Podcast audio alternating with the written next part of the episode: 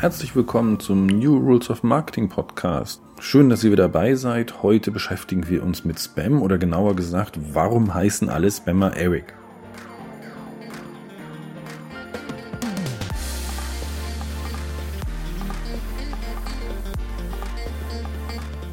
Ja, also ich konnte euch das im Endeffekt nicht ganz genau beantworten und es gibt eigentlich auch nur einen Eric, also insofern kommen wir mal dazu.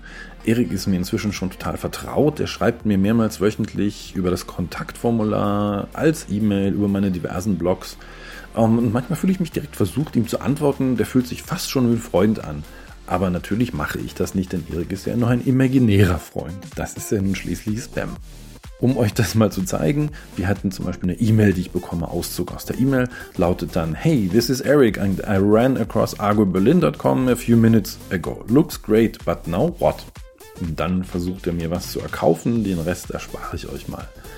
In den Kommentarspalten sieht das dann so aus. Cool Website. My name's Eric and I just found your site, newrules.de, while surfing the net. You showed up, you showed up at top of the search results, so I checked you out. Looks like what you are doing is pretty cool. Und dann verkauft er wieder, versucht er was zu verkaufen. Also Erik treffe ich wirklich öfter.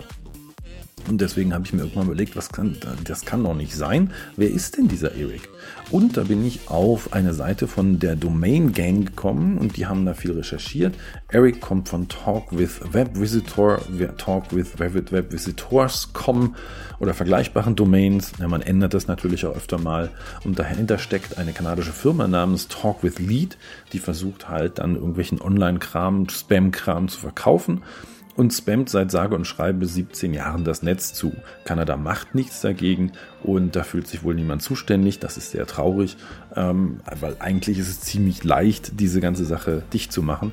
Solange das nicht passiert, kriegen wir also weiter Spam von Eric und deswegen wollte ich einfach nochmal drauf eingehen, was könnt ihr denn gegen Spam machen? Spam ist ja auch ein Teil des Netzes, der immer weiter existiert und existieren wird. Der wird auch nicht aufhören zu existieren. Spam-Mails sind einfach so alt wie Mails. Es gibt klar Regelungen, DSGVO oder die großen Anbieter müssen natürlich rausfiltern, was da an Spam-Mails wäre. Also das Beispiel ist ja immer der Gründer, den ich beraten hatte, der sich dann für 100 Euro 120.000 E-Mail-Adressen gekauft hat und die bei Mailchimp hochladen wollte und Mailchimp fragte, hast du die wirklich rechtmäßig erworben, wo er natürlich ja drauf antwortete und dann haben die ihm seinen Account gesperrt, weil er hatte natürlich nicht diese 120.000 E-Mail-Adressen, da gab es natürlich keine Genehmigung für was er die nehmen konnte. Also insofern die Anbieter, sowohl die, die E-Mail-Anbieter als auch die großen Provider wie Mailchimp oder Cleverreach oder so, die machen natürlich schon was dagegen, Gmail und Co., dass da nicht so viel Spam kommt, aber irgendwie werden wir den Spam nicht los. Und deswegen gibt es da verschiedene Sachen, die ich euch mitgeben kann, die ihr tun könnt, um jetzt die Spam, die, die Spam-Quote bei euch etwas zu verringern. Ja, schauen wir uns mal an, wie das zum Beispiel bei GMX und vergleichbaren Anbietern läuft. Da gibt es ja einen Spamfilter und in diesem Spamfilter sind dann Mails drin. Früher habe ich diesen Spamfilter dann regelmäßig geleert. Ja, da habe ich einfach so gemacht, dachte, sieht besser aus und so. Aber nee, ihr müsst diesen Spamfilter wachsen lassen. Und zum Beispiel bei GMX muss man das aktiv einschalten, dass da dann eine intelligente Lösung drüber läuft, also eine gewisse KI oder zumindest eine Mustererkennung, weil alles, was da in diesem Spamfilter ist, wird von dem Spamfilter erkannt. Ne? Also weil alle vergleichbaren Mails sind dann eben erkannt worden. Beispiel Eric Mails. Eric Mails lasse ich jetzt immer im Spamfilter und dann erkennt Google, eine Eric Mail ist eine Spam-Mail und dann kommen die nachfolgenden Eric Mails auch in den Spamfilter. Der lernt also und hat ein gewisses Gedächtnis und das funktioniert eigentlich auch bei allen Webmailern so. Insofern würde ich euch raten, nie den Spam-Ordner in eurem, diesen Spam-Folder löschen in eurem Mail-Programm, sondern einfach lassen. Dann lernt dieses Programm und ihr kriegt danach auch weniger Spam-Mail. Also meistens. Das klappt ganz gut, aber eben natürlich auch nicht immer und das ist aber ein guter Start. Wenn dann eben doch noch Mails durchkommen, dann könnt ihr die filtern. Also jedes E-Mail-Programm, ich benutze jetzt Thunderbird, hat auch Filter. Damit könnt ihr eigene Spam-Filter erstellen, also euer persönlicher Spam-Bot. Immer wenn ich weiß, ich kriege bestimmte Mails, die ich nicht loswerde, warum auch immer, sind Spam-Mails oder sind Mails, wo ich mich nicht abmelden kann, dann erzeuge ich einen Filter, zum Beispiel auf Absender, Betreffer oder E-Mail-Adresse und so. Und die kommen dann in einen bestimmten Ordner. Da nehme ich natürlich auch wieder den Spam-Ordner, der da drin ist und schiebe die einfach dahin automatisch.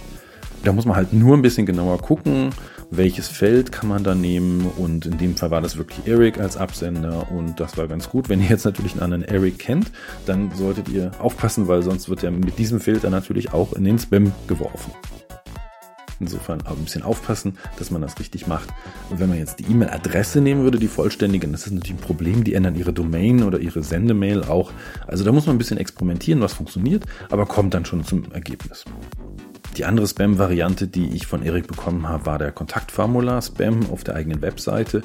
Und da gibt es das Anti-Spam-Bee-Plugin, was diese Spam-Mails, äh, diese Spam-Kommentare von Erik ganz ähm, zuverlässig rausfiltert. Wenn man da noch mehr reinschmeißen will, Anti-Spam-Bee kommt aus dem Heise Verlag und ist deutsch und da gibt es einen Google Doc, da kann man Sachen einreichen, die dann darauf aufgenommen werden. Da gibt es allerdings Sachen, die ich da reingeschrieben habe, die werden nicht aufgenommen. Das ist Global Telecom und Smart Communications. Das sind meine Kontaktformular-Spam-Dinger, die bei mir immer regelmäßig so ein bis zweimal die Woche äh, erscheinen. Seitdem Erik nicht mehr drauf ist, kommen jetzt die. Naja, immer was Neues. Aber auf jeden Fall grundsätzlich Anti-Spam-Bee ganz gut, weil es auch DSGVO-konform ist. Also auf jeden Fall solltet ihr auf eurer Webseite immer ein Anti-Spam-Plugin benutzen. Das hilft euch, diesen ganzen komischen Eric-Spam zu vermeiden. Wenn dann doch zu viele kommentieren, also meine Smart Telekom und so, dann braucht ihr doch noch ein Capture. Also so eins dieser Dinger, die dann ähm, fragen, also sind sie wirklich ein Mensch? Und ein Mensch kann da ankreuzen, ein Computer nicht und dann kann nur der äh, Mensch kommentieren und das funktioniert dann ganz gut. Also je mehr Spam-Kommentare ihr bekommt, trotz Spam-Plugin, desto eher müsst ihr euch halt für einen Capture entscheiden, auch wenn es die Leute natürlich nervt, aber so ist es halt, ja, geht dann eben nicht anders. Wenn wir jetzt aber zu viel Spam haben, was wir auch mal machen müssen, das kann eben auch passieren, in euren Kommentaren sind ähm, Sachen als Spam deklariert worden, die gar nicht Spam waren. Also schaut ruhig regelmäßig mal rein, wie sieht euer Spam aus. Ist da vielleicht mal eine Mail durchgegangen? Auch das kann passieren. Ja, ist ganz schön nervig, aber müssen wir auch nochmal machen das Letzte, was ihr noch machen könnt, was ich persönlich nicht toll finde, weil es die Anzahl der Kommentare reduziert, aber den Kommentarstandard auf eurem Blog auf Moderation setzen. Dann muss alles von euch freigegeben werden, das kommentiert wurde. Der Nachteil ist natürlich, dass es kein direktes Feedback gibt und die Leute dann nicht verstehen, warum ihr Kommentar nicht kommt. Ja, nicht jeder liest das dann, der Kommentar wird moderiert. Ähm, ihr habt die Arbeit, den Kommentar freizugeben und ihr solltet das eben auch regelmäßig tun. Aber wenn die Spam-Kommentare überhand nehmen, ist es teilweise die einzige Lösung.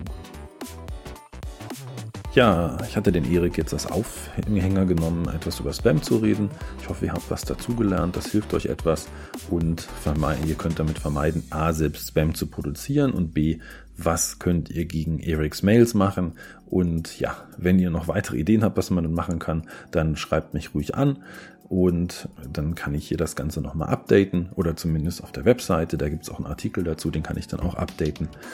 Ja, schön, dass ihr zugehört habt. Ich freue mich auf euch beim nächsten Mal und damit ihr das nächste Mal auch nicht verpasst, ihr könnt diesen Podcast auch abonnieren. Dann wünsche ich euch einen schönen Tag und bis zum nächsten Mal, euer Dietmar.